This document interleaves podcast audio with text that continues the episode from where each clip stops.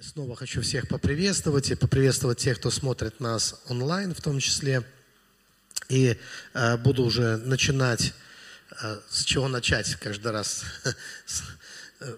Вчера слушал проповедь моего брата, с этого и начну, да, э, проповедь с проповеди начну, да, слушал проповедь вчера моего брата, и э, вот во всей этой атмосфере – она, я хочу сказать, уже два служения субботних в Москве, она та же.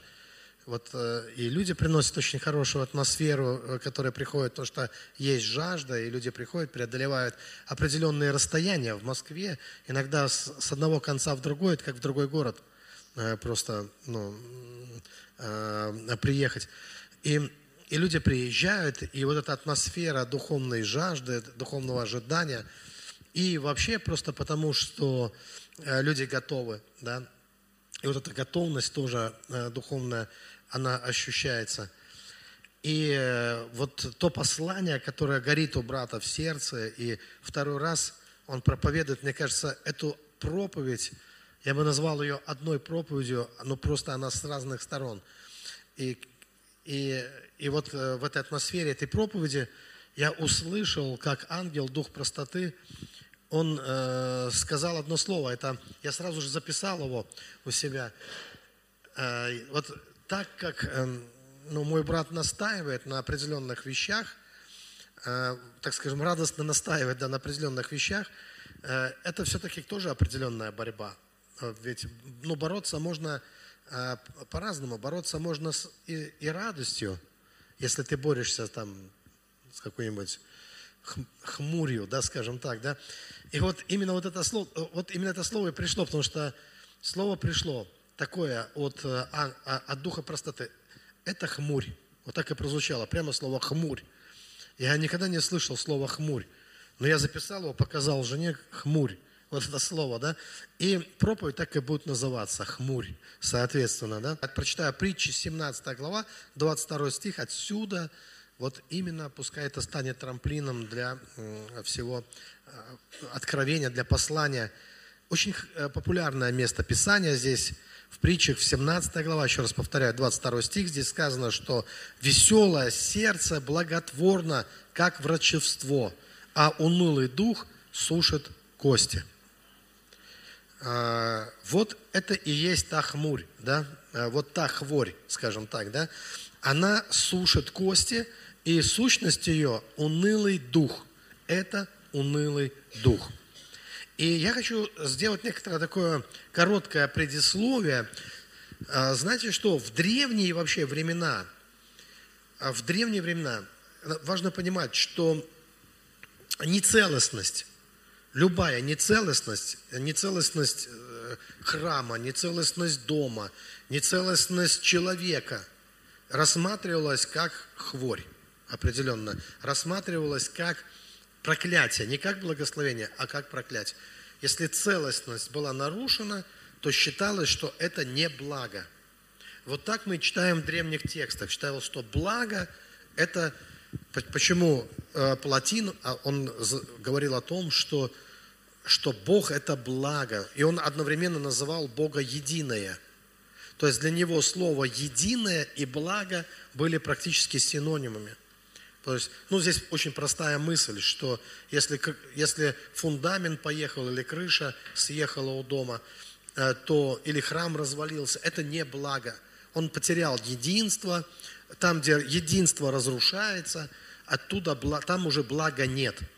И мы знаем также, что и в Библии мы, кстати, призваны к единству. Э, вот, мы призваны к единству. И мы знаем, что Бог благой также.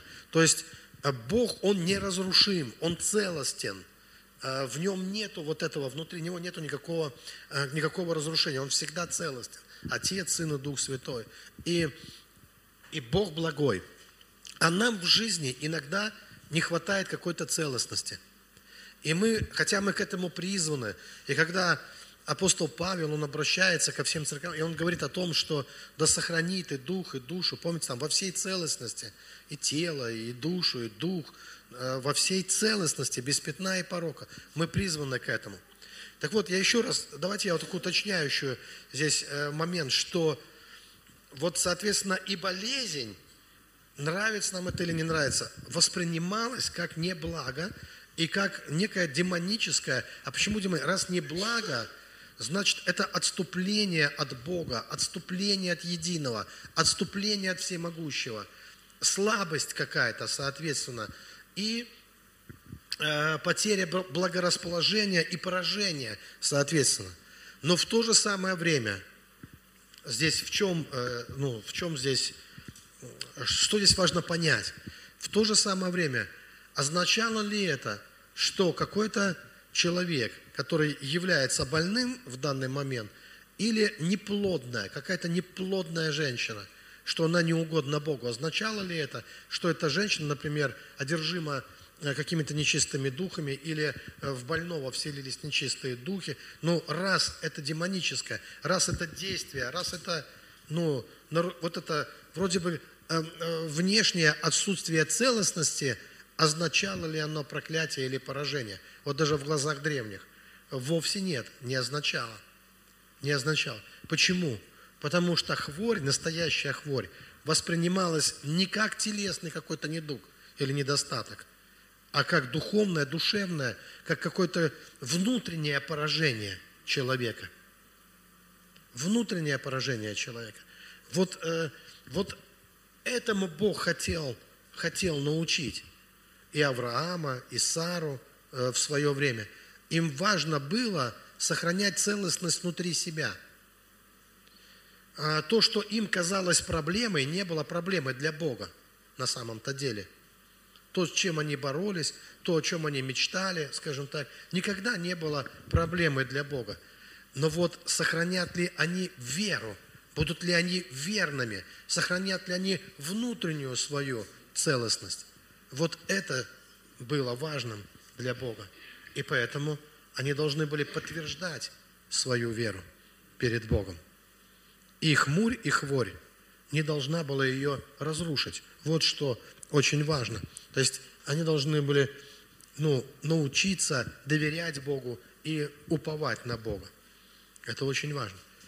И, но во внешнем таком выражении, во внешнем проявлении тоже очень важно понимать, что, конечно, когда мы узнаем и читаем о таких древних персонажах, героических персонажах, если это Ахиллес, наделенный невероятной силой, то, конечно, какие-то боги стоят на его стороне, иначе бы он и не прожил долго. Но он и так не прожил долго, в принципе, даже когда, несмотря на то, что определенные боги стояли на его стороне.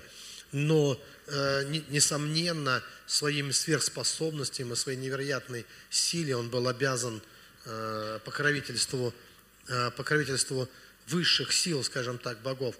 А если посмотреть в Библию, и вы читаете о Самсоне, то ясно, что и Самсон, его сила тоже, это не результат того, что он там бицуху прокачал лучше других, а это, это определенное помазание на нем. Это э, Господь, который проявлялся, это сила Божья, сила Божья, неисчерпаемая сила Божья, которая проявляется через него, для которой никакой вес не является тяжелым, не вес ворот – не вес каких-либо, ну, не крепость столбов не является достаточно крепкой, на которых что-то держится, да, э, у людей. То есть мы видим, что это божественные проявления э, через, э, через его человека, через Самсона. И в то же самое время мы видим, что герои Божьи, они, вот, вот та градация людей, которых мы можем сказать, что это человек Божий – и которых мы можем назвать победителями, эта градация, она вот от Иова, который сидит в болезни, в проказе, прокаженный, и до Самсона с нечеловеческой силой, которая отрывает ворота и несет их э, в другое место, которое никто потом никуда с ними ничего сделать уже не может. А, и это все герои, это все победители, это все люди, сохранившие веру. И, и, и сохранившие внутреннюю э, вот эту целостность, соответственно, перед Богом. Или те, которые об, обрели ее в процессе вот, своего хождения перед Богом. Все это имеет значение. И тем не менее, хочу раз, еще раз сказать, что мы должны сопоставить в своей душе, в своем духе, в своем сознании в две эти вещи, что да, верно одновременно. И то, что всякая болезнь, всякая болезнь, и вот эта немощь, вот эта хворь, всякая хворь является, это не является, ну, как сказать, это не благословение от Господа, это не является, то есть мы не должны это как-то духовно оправдывать, мы должны понимать, что это является действием демоническим, и в то же самое время мы должны понимать, что герои-победители Божьи, проходя через различные жизненные испытания, как проказа Иова, как бесплодие Сары и других, скажем, персонажей в Библии, что эти люди перед Богом, они не больные, они здоровы. Это люди, которые пережили чудо, они пережили, э, пережили благословение. Но один важный момент, на который хочу обратить внимание. Здесь сказано, что унылый дух, унылый дух становится причиной вот поражения. Потому что сказано, что унылый дух, он сушит кости. Вообще-то кости – это вроде бы то, что не видно. Но то, без чего никак не обойтись. Потому что это как основание все равно. Это нечто, что разрушает основание очень важных вещей. В том числе подрывает веру, подрывает многие вещи. Именно унылый дух. И противостоять человек должен, если человек уже хочет противостоять демонам, то первое, чему он должен противостать, это не болезни на самом деле. Первое, чему он должен противостать, не болезни, не какому-то бесплодию в своей жизни. Он должен противостать и постоянно побеждать именно унылый дух.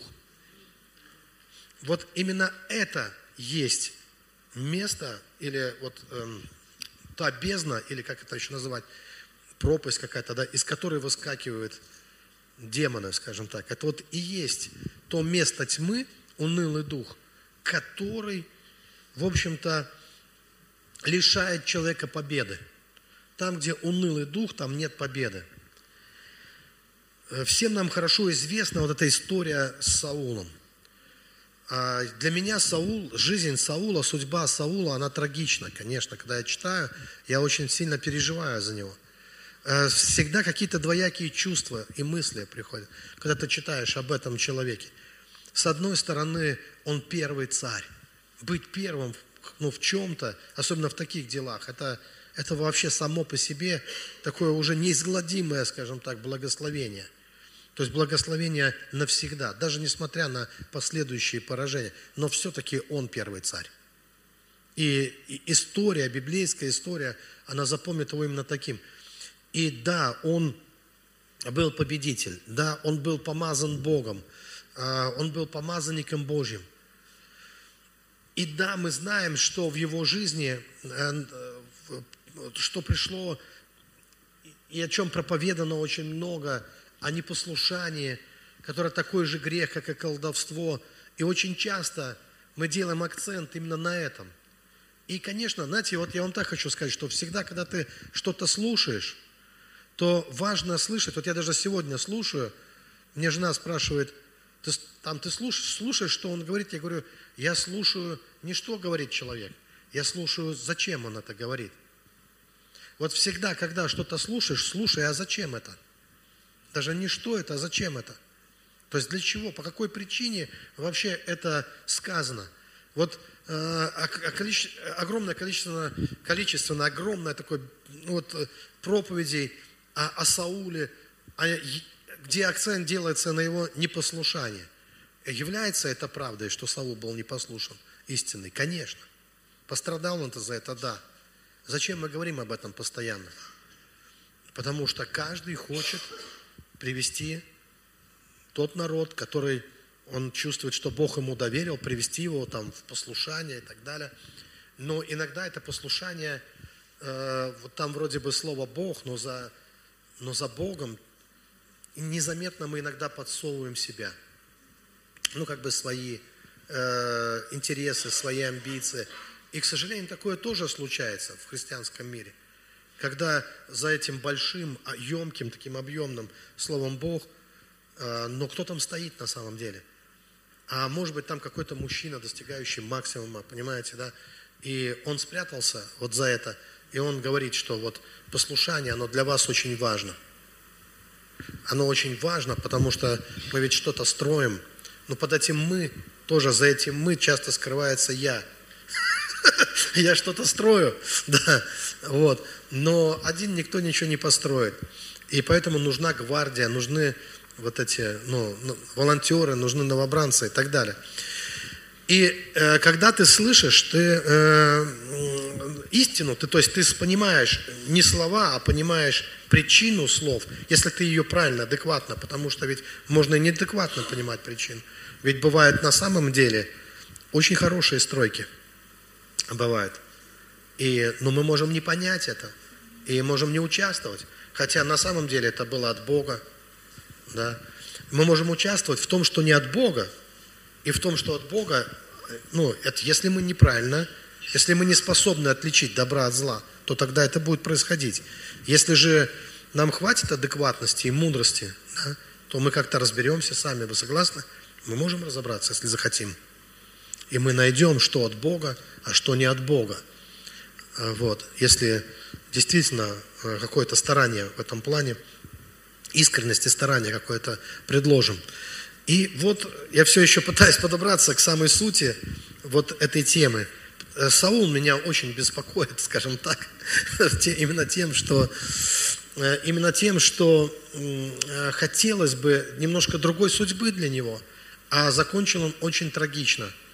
Но когда я перечитываю каждый раз историю Саула, я вижу, я, я замечаю, я не могу не заметить, что вот это его э, непослушание Богу, что она идет рука об руку э, вот этой, с этой хмурью, о которой я сегодня вам пытаюсь говорить. Что вот с этим тяжелым духом – вот эти бесы, которые постоянно его мучают, терзают его. Знаете эту историю Саула, да? Э, что бесы вошли в него, в помазанника Божьего. Он помазанник Божий. Давид его признает помазанником Божьим. Он был помазан. Это не отменяется. Помазание не отменяется. Но вместе с тем, я верю, что с помазанием пришли в его жизнь определенные дары, определенные способности. Но вместе с тем, не вместе с тем, а в определенный момент времени, он это допустил, и в его жизнь пришла хмурь, вот эта хворь. И мы видим, что чтобы ему расслабиться, Давид должен обслуживать его, играть ему вдохновляющие, наверное, песни, музыку там постоянно. Потом он иногда бросает копья в Давида, психует. То есть мы видим, что он неуравновешенный человек, он мучается сам от этого. Человек, который в раз бросает копья, сам весь истыкан копьями уже – Иначе бы он этого не делал. Его душа сама вся уже в ранах. И, и, и из-за этих ран он начинает э, ну, относиться так к другим. И вот этот момент э, для меня очень интересен. Я задавал себе такой вопрос. А с подобными людьми, как Саул, мог, могла ли история закончиться иначе? Вот, вот таких же историй много. Саул же не один, не одинок в этом. Саулов хватает в мире, скажем так. Но у всех ли одинаковый финал или нет? И знаете, к какому убеждению я пришел? Вот в чем я убежден? Я убежден в том, что для того, чтобы преодолеть вот этот кризис, через который проходил Саул, ему нужно было преодолеть вот эту хмурь в своей жизни, прежде всего. Преодолеть именно вот это. Победить унылый дух в себе. Его убило даже не его непослушание Богу, Дело в том, что мы не найдем, вот если мы начнем смотреть в Библии, то мы с вами найдем, что у нас есть огромное количество персонажей, извините, от женщин легкого поведения там, до Божьих помазанников в Библии, которые не были послушны Богу всегда, но Бог их благословил. Но чего точно в них не замечено, это хмури. Понимаете? Вот этого унылого духа не видно в ней. А значит, это важно, значит, это имеет значение. Итак, смотрите, унылый дух – это то, что не позволяет душе преодолеть свое сопротивление Богу. Мое утверждение, это мое утверждение, я беру сам за него ответственность, такое, что всякая душа сопротивляется Богу. Сопротивляется Богу. И победа, к которой мы призваны, если бы было бы не так, то не было бы в Библии сказано «побеждающий наследует все». А побеждать надо не каких-то найти на улице врагов и их победить. Побеждать надо себя. И Царство Божье, оно приходит вовнутрь нас. Победив всех своих врагов вокруг себя во внешнем мире, ты не принесешь Царство Божье на землю. Земля как была проклята, так и будет оставаться. А вот чтобы принести освобождение – Помните сказано, что вся тварь стенает, ожидая откровения сынов Божьих. То есть необходимо через личное откровение, необходимо обрести эту победу внутри себя. И вот эта твоя личная победа, она станет и станет благословением для всего. Это и делает тебя светом миру и солью земли. То слово, которое было посеяно в тебя – то слово, которое приносит плод в тебе. Это победа, конечно, несомненно, над самим собой. Поэтому сказано, вникайся в себя. Поэтому сказано, наблюдайте за собой. Именно поэтому. Но, когда мы боремся с этим сопротивлением, давайте еще раз немножко про это сопротивление. Потому что если есть у кого-то сомнения, и кто-то скажет, да нет, я люблю Бога, я не сопротивляюсь Ему. Я люблю Бога. И я, я скажу, аминь, брат, сестра, я тоже люблю Бога. Но если бы не было никакого сопротивления, мы бы не выходили из экстаза. Мы бы были бы, мы не выходили бы, мы не, мы не могли бы выскользнуть из его объятий. Мы бы не были такие скользкие, как угри. Мы, мы никогда бы не выскальзывали из его рук мы бы чувствовали себя затисканными, заласканными, зацелованными Богом. Мы бы жили в экстазе Его любви постоянно. Но так как мы постоянно этого не чувствуем, значит, мы умеем сбежать каким-то образом. И даже можем устать. Это очень интересно. Когда я изучал жизнь мистиков, христианских мистиков, то некоторые из них на определенном этапе своего духовного развития, они жаловались на то, что Бог от них начал прятаться. Вот прямо прячется Бог. Какие-то игры странные играет. То любовь невероятная, вот он близко, а потом они ау, там, а там не ау, алло, а там не алло вообще. Спрятался, они в поиске, в страданиях, потом явился Господь им опять, опять обласкал их, все хорошо, потом опять куда-то спрятался – а те, кто пошли дальше, они рассказали, да мы все поняли. А в чем дело? Бог никогда от вас не прятался. А что же было такое? Почему он исчезал иногда? Нет, это не он исчезал. А кто? Это вы прятались от него. Ваша душа не выдерживала близости с ним. И вы бежали, сливались. Говорили, я сегодня на свиданку не приду. Я найду себе другие дела. Давай отдохнем друг от друга, что называется, да?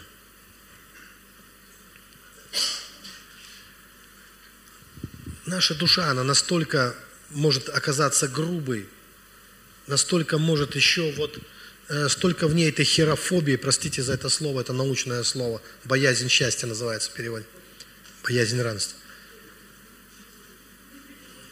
Что как-то с нами надо поосторожней. Ну, вот так вот. Я помню, когда первый раз в видении, в открытом видении, я, я оказался в раю, я ощутил, как, знаете, как солнце припекает, и ощутил, что меня припекает прям. И я повернулся посмотреть, что это. И я изумился и увидел, что солнца нет. Я увидел, что это Господь. Это был Божий свет. И что меня поразило в тот момент, он был от меня на безопасном расстоянии. Вот так вот. Он, вот так, как будто он нежно-нежно на безопасном расстоянии был от меня. И я увидел в этом огромное уважение к моему состоянию. Как бы так трогая, но не сильно. И ожидая терпеливо того, когда я буду готов приблизиться к Нему.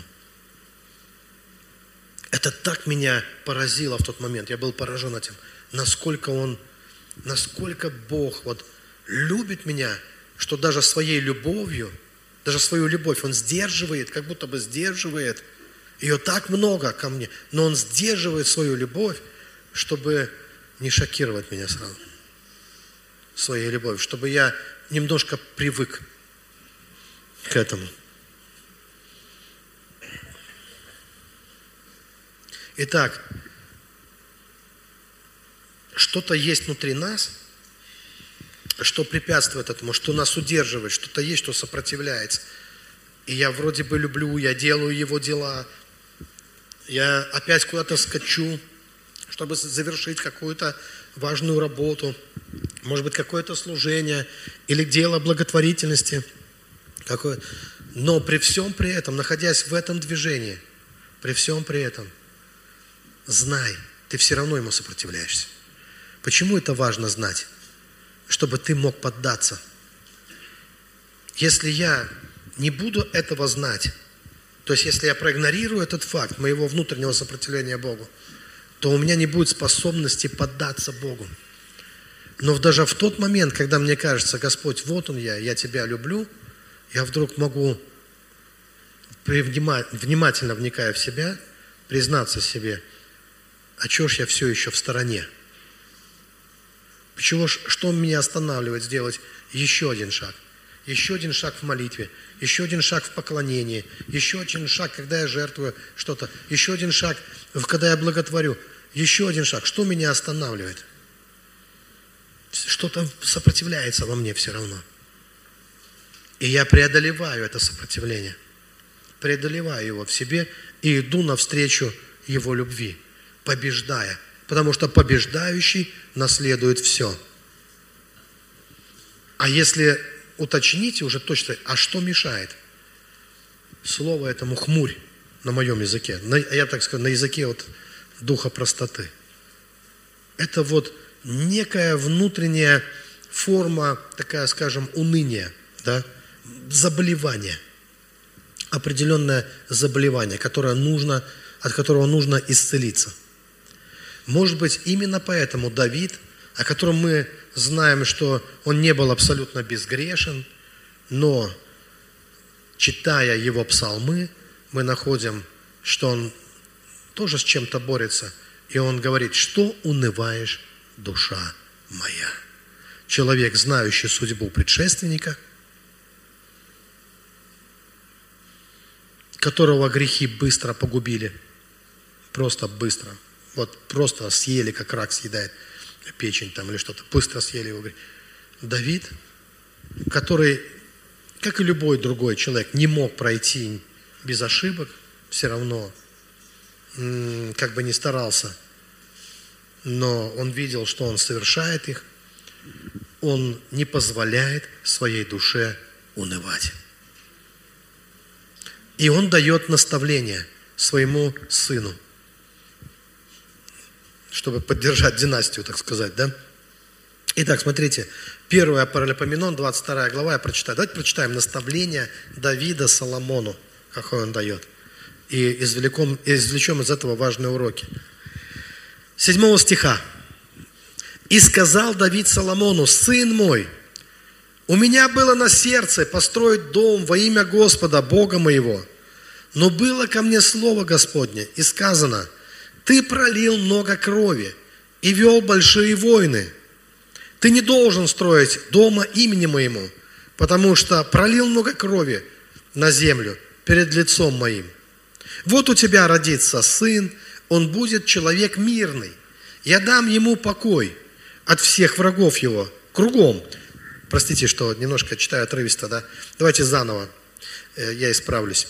Вот у тебя родится сын, он будет человеком мирным, я дам ему покой от всех врагов его кругом. Посему имя ему будет Соломон, и мир, и покой дам Израилю в дни его. Я хочу сделать паузу. Почему? Потому что здесь я стараюсь, но у меня не получается прочитать это все правильно. Но вот как точно нельзя читать, я вам хочу сказать. Смотрите. И сказал, смотрите, и вот было слово Господа. Ты пролил много крови. Вот так нельзя читать. И когда вы встретитесь с Давидом, вы можете верить мне, можете не верить, можете поверить на слово. Когда вы однажды встретитесь с Давидом, если вы зададите ему вопрос, э, ну, ты сильно, вот, как бы, тебе сильно жаль, что ты вот прожил именно так, что, ну, не получилось у тебя как-то вот мирно и так далее. Уверяю вас, Давид ни о чем не жалеет. Он ни о чем не жалеет. Он выполнил свое предназначение. Он пролил много крови. Но не его предназначение было строить храм. Я вам более того скажу. Давид не выбирал, лить ему кровь или не лить ему кровь на самом деле. Он был как запущенная Богом стрела. Он был как камень в теме этого, в лоб Голиафа пущен. Он не выбирал. Это было его призвание в этом. Он его хорошо исполнил, но он был достаточно адекватен. Он слышал голос Божий, и поэтому он услышал от Бога, что не тебе строить храм. Он это услышал. И он знал, что для этого Бог дает ему Соломона. Вот у тебя родится сын. Он будет человек мирный, я дам ему покой от всех врагов его кругом. Посему имя ему будет Соломон, и мир и покой дам Израилю в дни его. Он построит дом имени моему, и он будет мне сыном, а я отцом, и утвержу престол царства его над Израилем навек. Мечта любого отца о своих детях, чтобы они превзошли Мои дети учатся по-разному – но все лучше меня, когда я учился в школе. Поэтому я доволен. Мой брат рассказывал, когда его раз учительница вызвала в школу, не помню, кто из детей, Ильюха или, скорее всего, или тот, и он пришел, и ему говорят там, ну, учительница хотела что-то ему вот пожаловаться, а он говорит, я вас хорошо понимаю. И он рассказал ей, как учился сам. И сказал, мой сын во всем лучше меня. У меня сейчас два высших образования. У меня все хорошо в жизни. Да, у него не получается. Ну, так как, может быть, вот вы хотите. Ну, скажите, он обижает там девочек в классе или мальчиков, он, э, он э, ведет себя, он, он хороший человек. А говорит, да, он хороший человек. Ну, вот самое главное. Он хороший человек. Но он уже превзошел. И и это здорово. И дальше, я буду читать дальше. «И ныне, сын мой, да будет Господь с тобою, чтобы ты был благо успешен и построил дом Господу Богу твоему, как Он говорил о тебе. Да даст тебе Господь смысл и разум, поставит тебя над Израилем и соблюди закон Господа Бога твоего. Тогда ты будешь благоуспешен, если будешь стараться исполнять уставы и законы, которые заповедует Господь Моисею для Израиля. Смотрите, вот здесь очень важный момент. Давид знал, э, на чем подорвался Саул. Саул был неверен. Вот в этом месте Давид дает ему такой совет сыну. Ты будь верен. То есть исполняй закон. Кстати, э, царь, хороший царь, должен исполнять законы. Не только их но, э, продуцировать, но и исполнять и поддерживать это. Итак, он говорит ему об этом. И дальше. Будь тверд и мужественен, не бойся.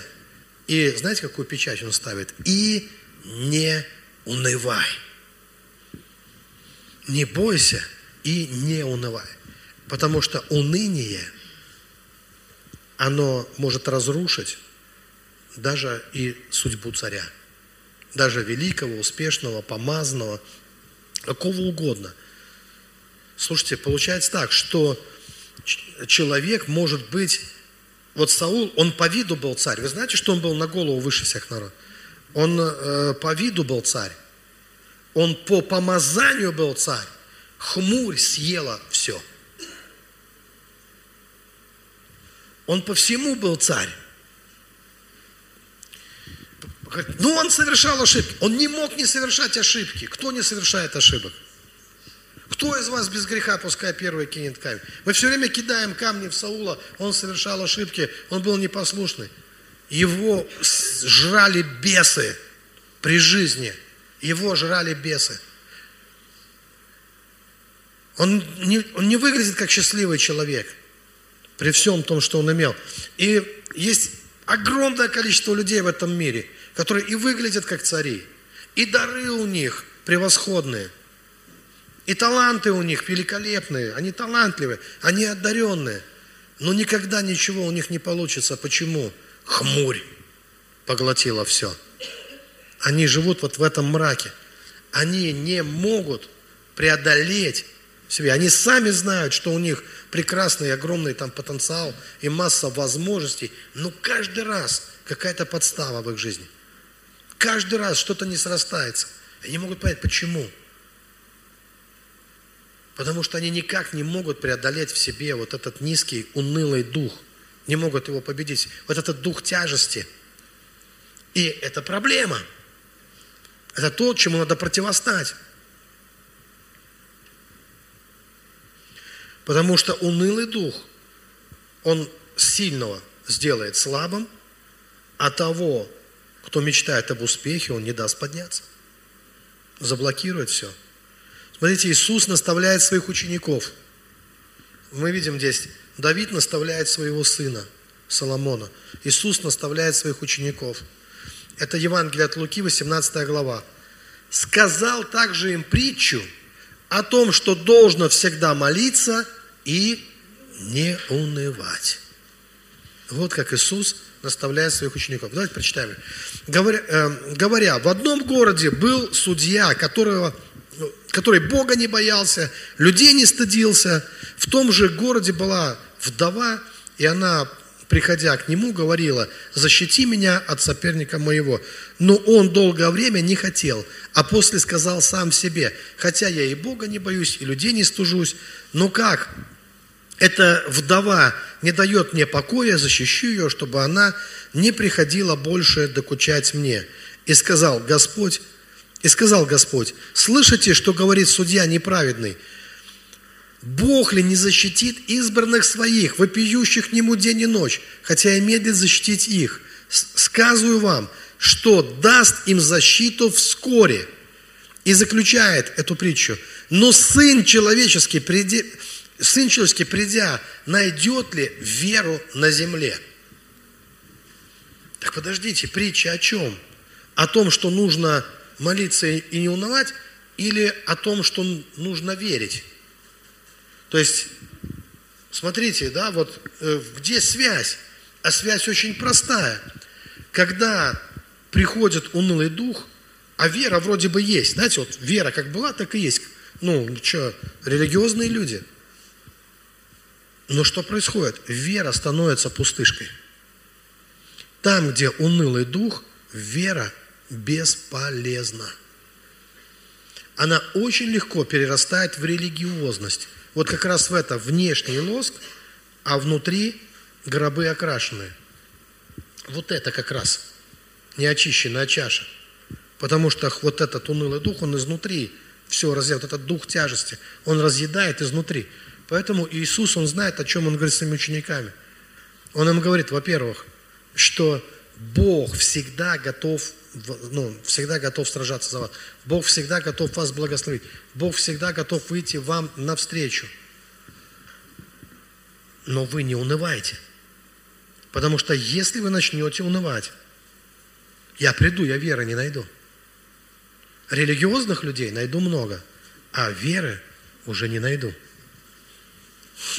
Религиозных людей хватает. Человек Говорят, сейчас ученые пришли к выводу, что человек по сути своей религиозен. Это одно из отличий его от животных. Даже атеисты по-своему религиозны. У них просто своя форма религии. Или есть люди, которые, кажется, они вообще к духовности никакого отношения не имеют. Но если вы задаете вопрос, а что по поводу квази-религии денег, то вы увидите, они верят в деньги.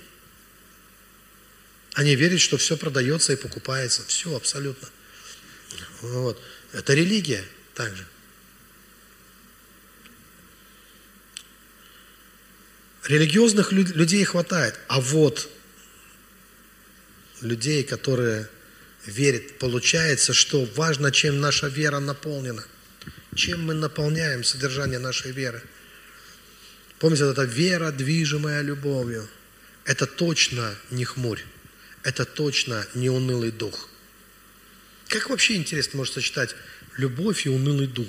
Такой, знаете, вот. Так уныло люблю тебя – Вот когда тебя вижу, начинаю выть. Прямо на сердце тоска такая появляется, что сразу хочется выть на луну вообще и бежать куда-то. В смысле? Это странная какая-то любовь, да, это...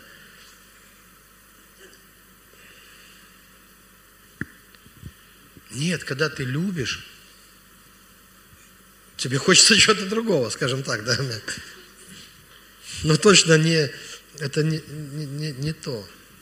Это унылый дух. Вот мы знаем, что э, та любовь, которая от Бога, это, это совершенно по-другому. Хорошо, давайте еще одно место Писания. Сегодня вот очень хочется глубже так в слово.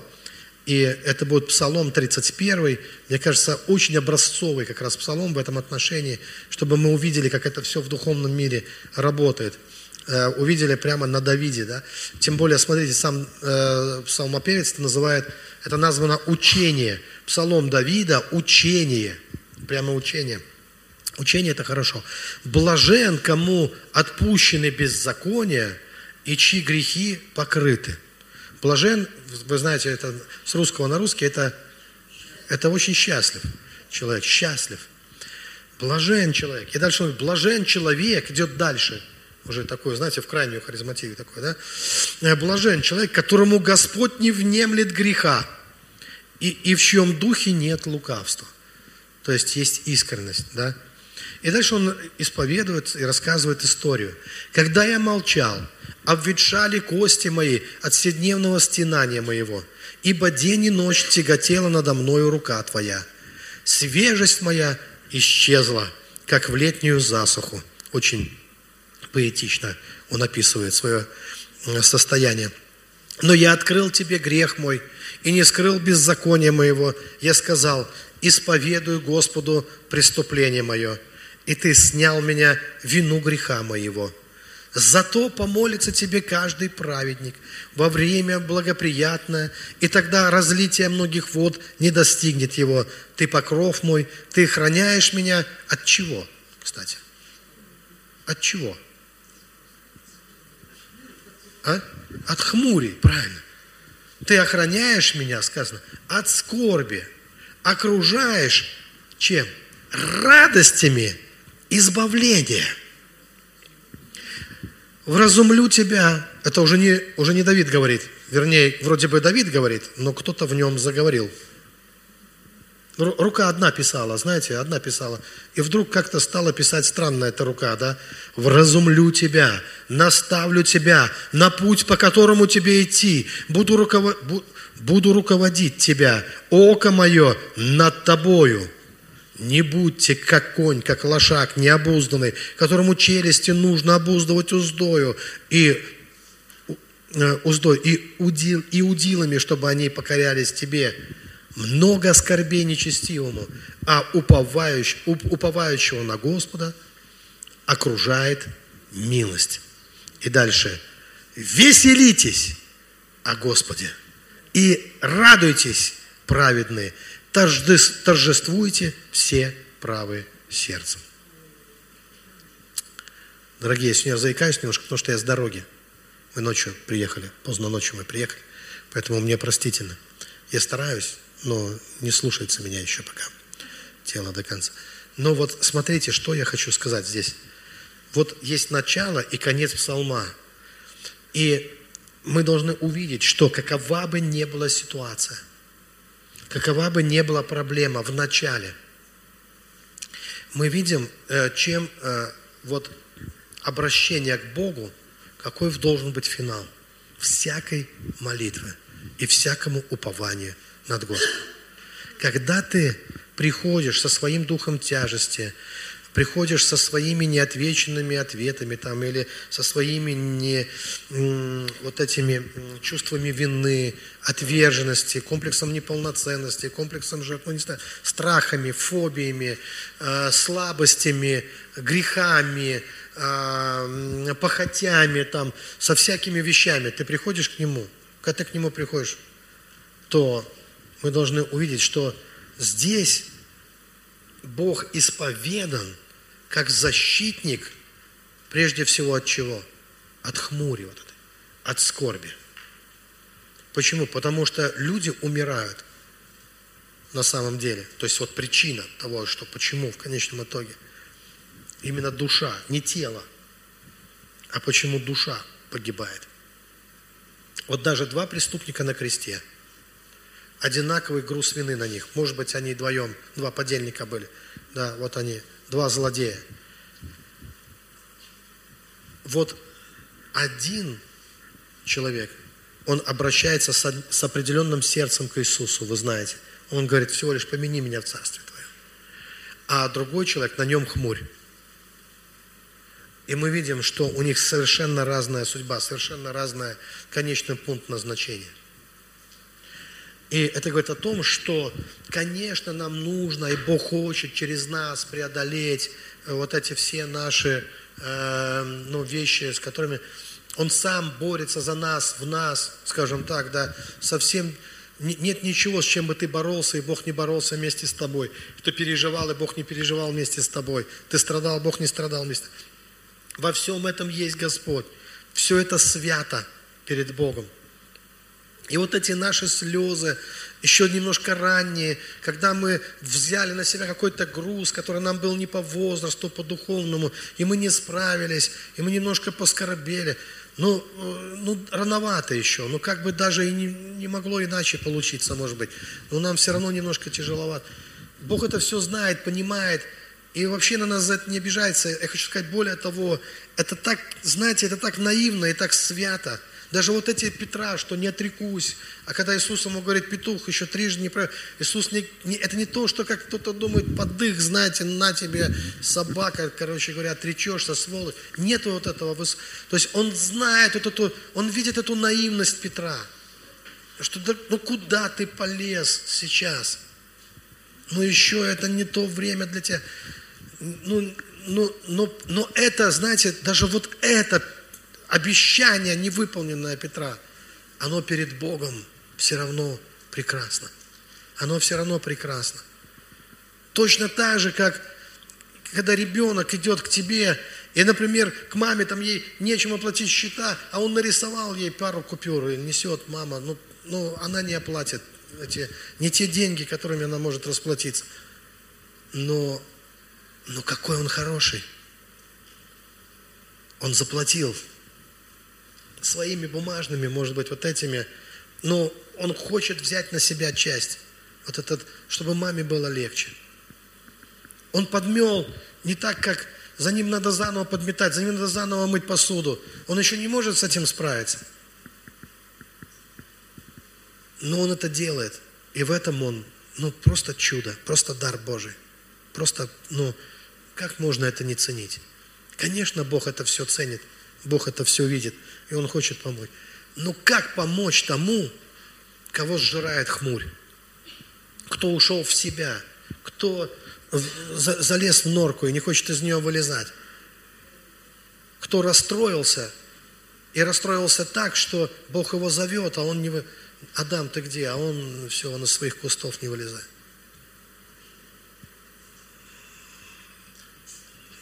И как ему помочь? как его вывести на, на свет этого. И я с радостью вижу, что за 10 стихов, за 10 предложений, 10, ну, давайте, 11, как 11 апостолов, которые были верны Богу, за 11 предложений. Из глубокой скорби, когда сохнут кости, когда разъедает тебя все внутри, мы приходим за 11 предложений. Веселись, Господи, и радуйтесь праведные, и торжествуйте все правые сердцем. За 10 предложений. Ну, 11, да, ладно. У тебя сколько уходит? Тогда. Вот урок, вот школа Давида, урок Давида. Способен ли ты, вот просто задай себе вопрос, за 11 предложений, которые ты скажешь в молитве, освободиться от духа тяжести. Это путь царей, великих царей, которые не профукали свое помазание, которых Бог благословил. И не только их, а даже их детей благословил, даже их потомков. Поэтому мысль моя, она очень простая. Не позволь духу тяжести, не позволь этой хмуре разрушить твою судьбу.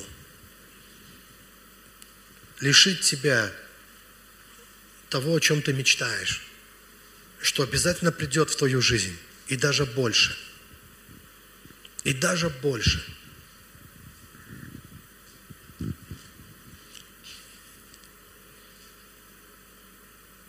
Я тебе говорю, что если ты не дашь хмуре тебя победить, мы однажды увидим, как ты подъедешь сюда на новой машине, ты пригласишь нас в новую квартиру свою, где ты заваришь вкусный чай. Угостишь нас прекрасными плюшками, которые мы не будем есть, потому что на диете –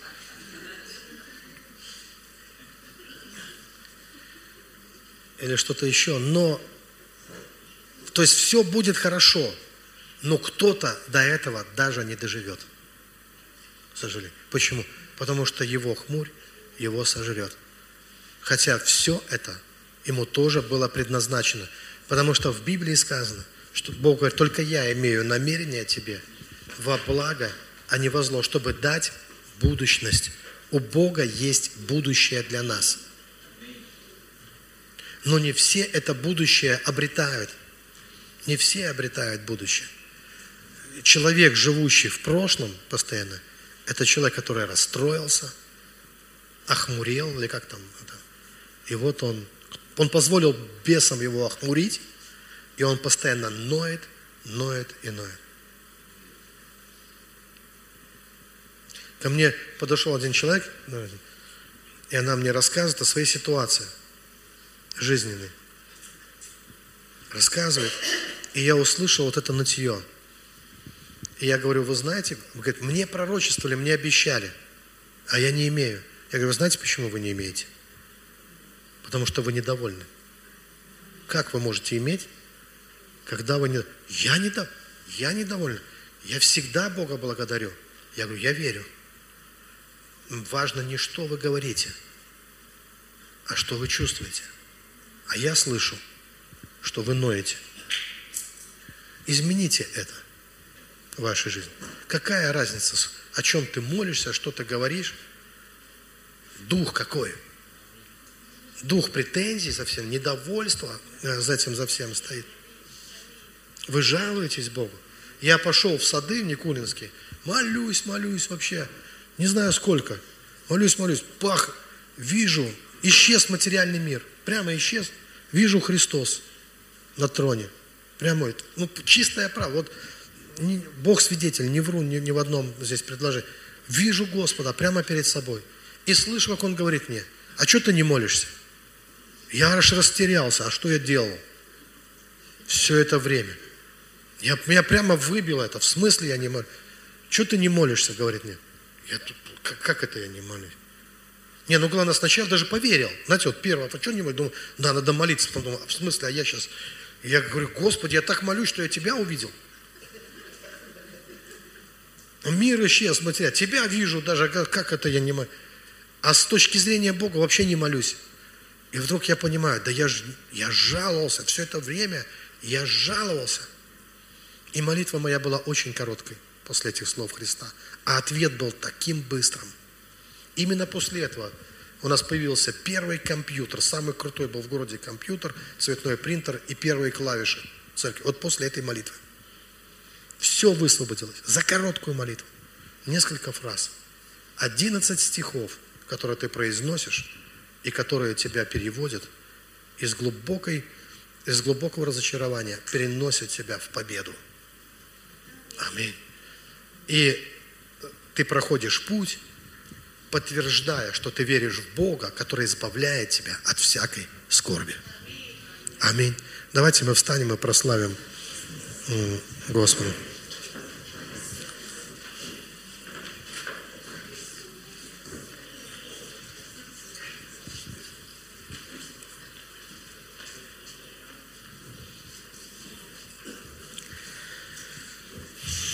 Просто подними к нему свои руки и скажи так, как давайте согласимся вместе с Давидом, синхронизируем свой, свой дух, свое сердце вместе с ним и провозгласим, что, как здесь сказано, зато помолит себе каждый праведник. Ты покров мой. Скажи это искренне. Ты покров мой. Ты охраняешь меня от скорби. Окружаешь меня радостями избавления.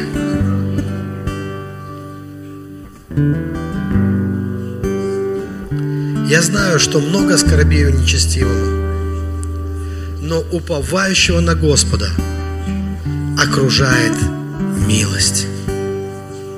Поэтому я буду веселиться о Господе. Я буду радоваться праведными и торжествовать со всеми правыми сердцем.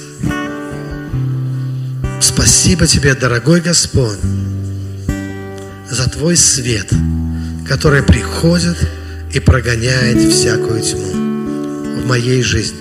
Спасибо тебе, Господь, за радость спасения, за радость избавления,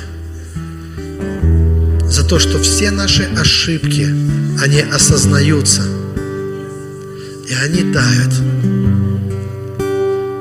Спасибо Тебе, Господь, что Ты переводишь нас из веры в веру, из славы в славу. И пускай наша вера не опустеет, пускай наша вера будет наполнена радостью упования на Тебя. Ведь те, кто уповают на Тебя, они не могут остаться в стыде. У них все будет чудо. У них все будет слава Твоя. У них во всем будет Господь. Слава Тебе, Иисус. Аллилуйя. И пускай Бог так возвысит Твой дух, чтобы Ты мог смеяться над э, на там, где, там, где тебе казалось, ты был в поражении. Мы и сейчас, по прошествии некоторого времени, вспоминая некоторые эпизоды своей жизни, уже не можем вспоминать их без смеха. Хотя когда-то они казались такими тяжелыми моментами. Но мы благодарны, что нас Господь вывел оттуда. Что Бог нас помиловал, что Бог нас спас – и Бог нас благословил. А если этого не произошло в чьей-то жизни, то я тебе хочу сказать, ты такой же человек, как и любой Божий герой. Просто не становись на этот путь Саула, на путь уныния.